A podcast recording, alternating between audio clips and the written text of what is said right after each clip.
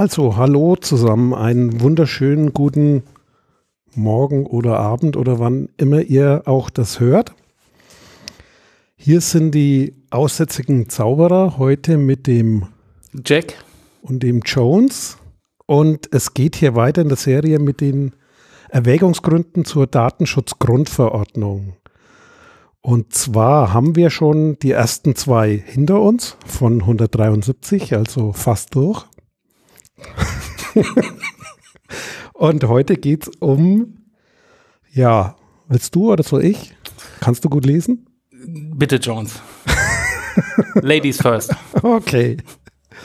Also, der Erwägungsgrund Nummer drei heißt da, Zweck der Richtlinie 95-46-EG des Europäischen Parlaments und des Rats ist die Harmonisierung der Vorschriften zum Schutz der Grundrechte und Grundfreiheiten natürlicher Personen bei der Datenverarbeitung sowie die Gewährleistung des freien Verkehrs personenbezogener Daten zwischen den Mitgliedstaaten. Ist auch wieder so ein schöner Passus in einem Satz. Sehr eingängig. Sehr eingängig. Dann würde ich mal sagen, dann nehmen wir das Ding mal auseinander. Was wollen die uns damit sagen? Beziehungsweise, wenn ich äh, noch den Hinweis geben darf, in der Überschrift äh, findet sich ja direkt äh, auch äh, die passende Formulierung für diesen Erwägungsgrund. Versuchte Harmonisierung der Datenschutzvorschriften durch die Richtlinie. Das heißt, die ist nicht gelungen, oder? Ja, ich, das wird wohl der Hinweis darauf sein, dass es äh, genau deswegen jetzt die Datenschutzgrundverordnung gibt und nicht mehr in Form einer Richtlinie, sondern einer Verordnung. Genau, also gehen wir nochmal, ne, nehmen wir es nochmal auseinander. Richtlinie 95-46-EG. E das 95 steht für 1995. Das heißt, das ist die Datenschutzharmonisierung aus dem letzten Jahrtausend. Und das war, so wie ich das verstanden habe, die 46. Richtlinie, die 1995 für die EG erlassen wurde. Und das ist die alte europäische Datenschutzrichtlinie, die wie gesagt eine Richtlinie war. Richtlinie heißt, da musste dann das, was da drin steht, in nationales Recht umgesetzt werden. Genau so. Und zwar in jedem Mitgliedsstaat der EG wurde damals ein Datenschutzgesetz auf der Grundlage angepasst. Ich würde jetzt nicht sagen erlassen, sondern die gab es teilweise vorher. Ja, und was fällt da noch so ein? Ja, das war ein, äh, denke ich, äh, erster richtiger Schritt, dass man mal versucht hat, jedenfalls äh, das zu harmonisieren, dass das europaweit auseinandergelaufen ist. Ich denke mal, das ist auch in der Diskussion wie DSGVO ja auch deutlich geworden, wurde jedenfalls als Aushängeschild ja auch immer äh, proklamiert nach außen. Ähm, Im praktischen Leben allerdings, äh, ja, das zu einigen Verwerfungen geführt, weil natürlich, äh, ich sag's mal gerade auch im Zuge der Internationalisierung äh, durch das Internet natürlich Grenzen äh, immer unwichtiger wurden. Waren, Dienstleistungen äh, und alles, was da dranhängt, äh, können natürlich ohne Probleme weltweit vertrieben werden. Ja, und im Zweifel hatte das natürlich äh, für die betroffenen Unternehmen dann äh, entsprechende Herausforderungen. Im Zweifel in jedem Mitgliedsstand, äh, Mitgliedsland äh, eine unterschiedliche äh, Gesetzgebung und im Zweifel auch Rechtsprechung dazu.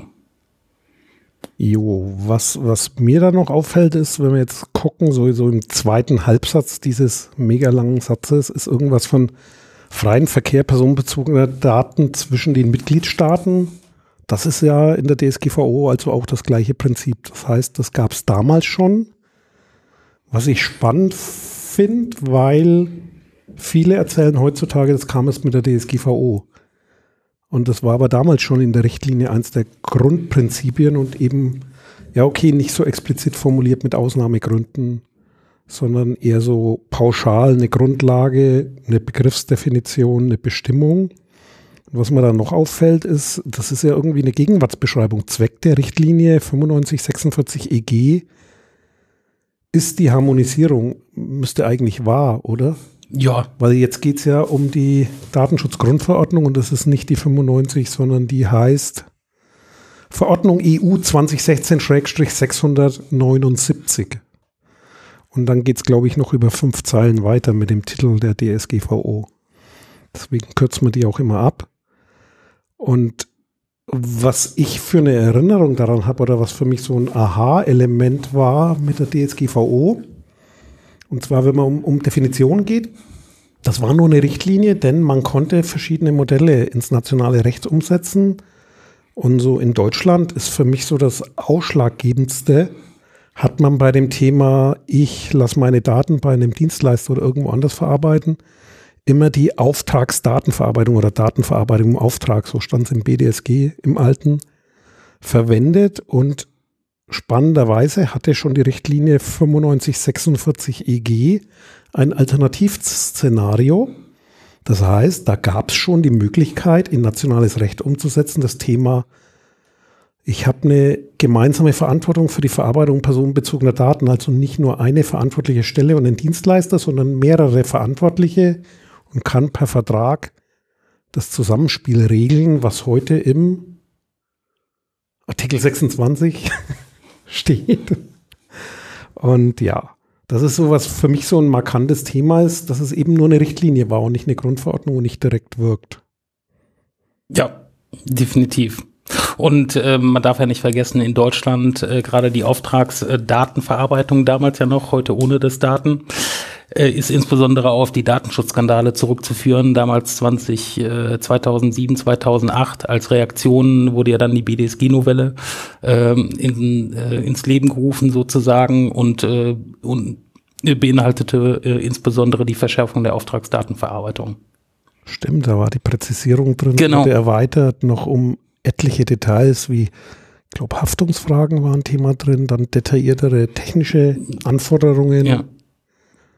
Ja, vorher war nur allgemein so Vertragspflicht und das ist auch in der Richtlinie. So waren auch andere Gesetze, also Gesetze in anderen EU-Staaten oder EG-Staaten damals, ja. waren auch nicht so präzise. Ich erinnere mich, die, die Slowakei ist 2010, 11 nachgefolgt und hatte neben Deutschland die, dieselbe Präzisierung dann eingeführt. Ich weiß aber nicht, ob es dort auch Skandale gab. Da bin ich nicht so nah dran gewesen was steckt da noch drin in den Artikel oder in dem Erwägungsgrund Nummer drei? Also eins natürlich wieder das Ziel. Es geht um Grundrechte, Grundfreiheiten natürlicher Personen, aber auch den freien Datenverkehr. Also eigentlich das, was im Artikel 1 dann der Datenschutzgrundverordnung drin steht. Es ist diese Zweiseitigkeit, einmal äh, Menschenrecht, aber auch, äh, wenn ich Daten verarbeite, das Recht hier nicht irgendwie ja, an, an der Staatsgrenze Halt machen zu müssen. Also 96, wie weit war das Internet? Ich glaube, da hatte Amazon schon äh, die erste Internetpräsenz. Also, nee, wahrscheinlich schon früher. Äh, aber ich glaube, äh, fing das, ich muss mal überlegen, wann es so bei mir Facebook anfing. Facebook gab es, glaube ich, nicht. Nee, das war noch MySpace-Zeit, würde ich mal behaupten. Oder vor, vor noch, ja. ja. Das ist auf jeden Fall naja, also ein kurzer, knackiger Erwägungsgrund, der jetzt noch nicht so viel hergibt, aber wir sind ja noch so in der Einleitungsphase und haben wir was vergessen? Sicher haben wir was vergessen, aber ist ja nicht so schlimm, weil wir haben es ja vergessen. vergessen. Also tschüss, bis zum nächsten Mal. Tschüss. Dieses Angebot ist keine Rechtsberatung und vollständig subjektiv. Zu Risiken und Nebenwirkungen lesen Sie die Gesetzgebung und fragen Ihren Datenschutzbeauftragten oder Rechtsanwalt.